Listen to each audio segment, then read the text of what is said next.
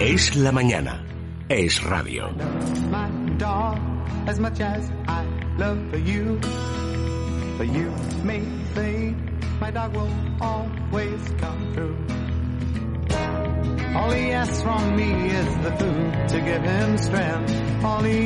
Bueno, vamos a ver. Eh, Laura, cuenta cómo es nuestra invitada. Bueno, cómo es, cómo es nuestra invitada. Pero además, ¿qué es nuestra invitada? ¿Qué es lo que hace y cómo ha llegado hasta aquí? Porque todo tiene también su historia.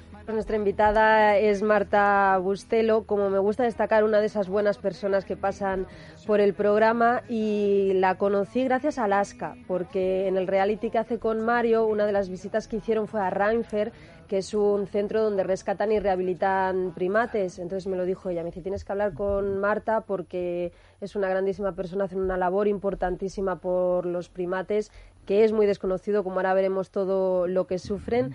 Entonces me puse en contacto con ella, la, ella es la subdirectora de Reinfer, su padre Guillermo Bustelo es el director de, de este centro y bueno, preparando esta entrevista, se lo decía, es duro, es duro ver todos los casos que hay de maltrato, de mm, tortura a estos animales, pero bueno, yo creo que nadie mejor que ella para contarnos. Bueno, sobre todo, Marta, yo lo que no sabía, o vamos, no imaginaba es que hubiera tantos animales, tantos primates, tantos monos, decimos en general para entendernos, que estuvieran maltratados o que estuvieran en mala situación, porque uno piensa que es que hay muy pocos en España. Sí, ese es el mayor problema que mm. existe actualmente, ¿no? que se desconoce la cantidad de, primates que hay en España en malas condiciones.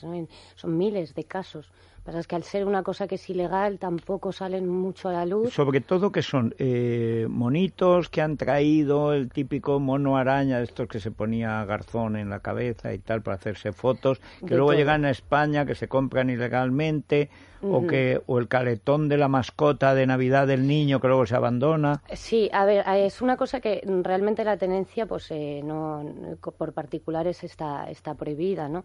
Eh, pero depende, o sea, nos encontramos casos de de todo tipo, desde el mascotismo, que a lo mejor pues tienden al mono más chiquitito, eh, monos medianos, ya grandes simios ya es otra cosa, pero eso también está más metido en el tema de eh, circos, espectáculos para explotación audiovisual. Un poquito de eso, ¿no? Y los, los zoos están prácticamente cerrándose, ¿no? En buena parte del mundo. Y eso también es, un, imagino, una fuente de animales que se quedan vamos a decir, sin empleo, por lo menos sin gente que les dé de comer y los cuide, ¿no? Sí, sí, sí. Aparte que también hay mucho zoológico, eso sí me gustaría decirlo, eh, nos, no generalizo, ¿no? Pero, pero que se están incluso vendiendo eh, primates como mascotas de forma ilegal, ¿no? Por, que lo venden a, particulares. Y luego esa manía que se ve también en los narcos de crear sus propios zoos. Bueno, de los narcos y antes los de roqueros, que tienen un tigre, dos panteras, cuatro chimpancés, tienen estas cosas de nuevos ricos. Exactamente, sí. Y esos acaban, al final los acaban abandonando. Pues en muchos casos también, porque se dan cuenta con el paso del tiempo de que son animales salvajes, son muy peligrosos, aparte que tienen unas necesidades muy concretas y, difíciles ¿no? de, de mantener y a no ser que lo lleve bien un especialista, no hay tampoco veterinarios eh, especializados en este tipo de, animales. Vuestro centro tiene 20 años ya. 20 años hemos hecho este año, sí. Qué barbaridad. Estamos muy orgullosos, aunque estamos un poco en situación inestable, pero hemos llegado a los 20 años que se dice rápido. De hecho, antes a Reinfer no se la conocía a este centro porque era secreto, por todo el tema de tráfico ilegal, porque bueno, hay monos que yo creo que llegan a, a costar hasta 12.000 euros en el mercado negro. Entonces, claro, si se sabe dónde están, pueden ir los ladrones a robar a, los monos, pero ahora están en esa situación, pues como pasa con todas las asociaciones sin ánimo de lucro, que al final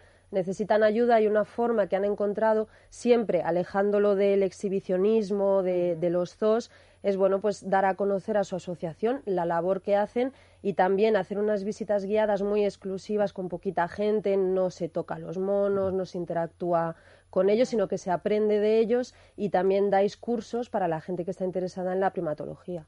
Bueno, y también, por ejemplo, si alguien tiene un mono, por ejemplo, bueno, a lo mejor lo ha heredado, lo ha visto, o esos zoos que se reconvierten, que se van cerrando, a algún sitio van a ir los animales, pues los monos viven bastantes años. Sí, sí, sí, eh, la media pues ronda de 45 a 50 años. Pues fíjate. Eh, grandes simios mucho más, 60, no hay los más pequeñitos a lo mejor 30, entonces es una responsabilidad muy grande la de mantener a estos animales que tenemos ahí durante el resto de sus vidas, porque no pueden ser devueltos a. ¿Y en qué condiciones llegan hasta vosotros? Pues eh, en las peores. Nos hemos encontrado casos terribles, ¿no? Desde animales, muy, está muy generalizado la desnutrición, falta de pelo, eh, malformaciones ya, pues por haber crecido en en espacios muy reducidos, en nutrientes, eh, falta de nutrientes básicos durante la época de desarrollo, pues como nos pasaría a nosotros, ¿no? Encerrados en un zulo desde chiquititos, al final vas generando malformaciones, eh, como castigo, sobre todo para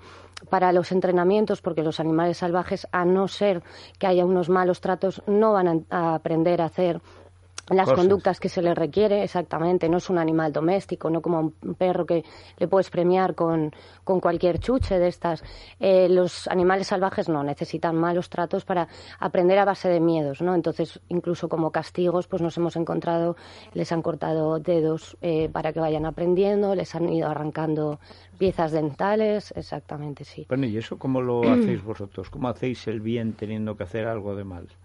Eh, quiero decir, porque claro, el mono, animal salvaje, y que no obedece a ningún criterio de civilización y que además no es fácil de domesticar, porque tiene un carácter, digamos, tiene un ADN. los instintos salvajes. Los instintos son salvajes. Ya me dice, no son mascotas, son animales salvajes. Bueno, entonces, ¿cómo te relacionas con ellos? Eh, nosotros, a ver, trabajamos con ellos desde un poquito desde la distancia, ¿no? No tenemos interacción con ellos directa por lo peligrosos que son, que además, pues, de que ya tienen esos instintos naturales salvajes, eh, están desquiciados psicológicamente, entonces son mucho más impredecibles, hay que tener mucho cuidado. Pero bueno, todo el trabajo, pues, con mucha paciencia, eh, dándoles, pues, todo lo, lo que puedan necesitar, ¿no? En cuestión de, alimentación, de un espacio abierto y sobre todo un grupo social. Es muy, muy, muy importante para ellos que convivan eh, como nosotros. Son animales sociales que si están solos pues se terminan volviendo locos, ¿no? Entonces volviendo a integrarlos en grupos sociales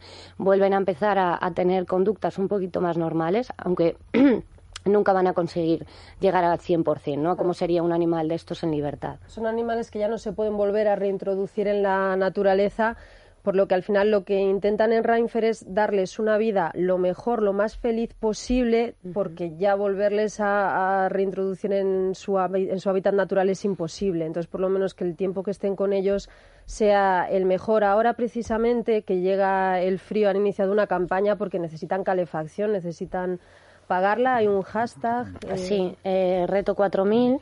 Eh, tenemos eh, todo por la, en la página web www.reinfer.com, en redes sociales y realmente es el mayor gasto que tenemos al año porque, claro, estos animales a ser tropicales necesitan una temperatura constante, si no enseguida caen malitos, eh, si enferman pueden morir. Entonces eso es el mayor gasto, gastamos 4.000 euros al mes en, gasoil. Entonces es como la, partida más fuerte del año, ¿no? En los meses duros de, reto de frío. Reto 4.000 Y además se puede apadrinar a un monito. también, también quien quiera colaborar de forma a lo mejor más, implicarse de forma más constante puede apadrinar desde 3 euros al mes, nada más un un primate, eh, tenemos eh, también pues eh, donaciones puntuales, campañas, hacemos campañas, eventos también.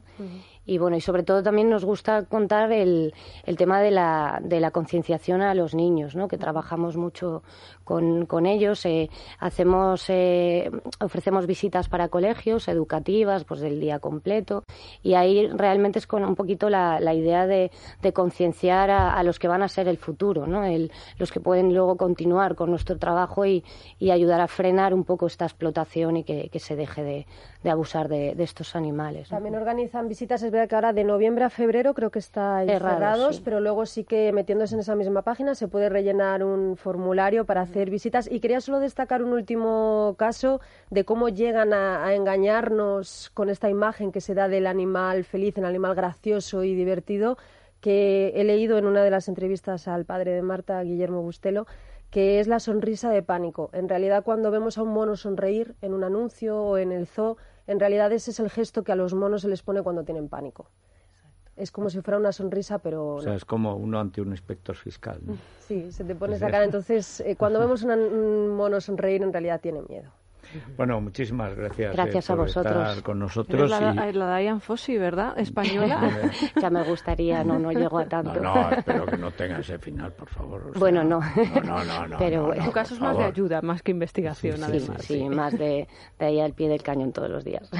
Bueno, muchísimas gracias. Gracias. Eh, Movistar. Pues la NBA, ya te he oído esta Hoy mañana que empieza la arranca NBA, la está NBA, Pitarte ya se ha hecho instalar Pues una litera, palomitas, tal. Estaba nervioso porque Hemos además prohibido el bourbon. esta noche se ven las caras eh, Pau Gasol y LeBron, así que LeBron tenemos James, un, duelo importante de, de jugadores. Fargo, temporada 2, sé que tú sí que has Me ha empezado a verla. Yo No me gustó la primera, pero el segundo episodio me pareció buenísimo. Pues buenísimo. yo estoy con The Leftovers, estoy con Nashville, estoy con todas las eh, que están colgadas en Movistar Plus, en Zombie, y quien no tenga ninguna de estas, quien no esté abonado a Movistar Plus, que sepa que se está perdiendo todo, porque hay un universo ahí delante. Me da una pena. A mí Sí, también, sí. sí.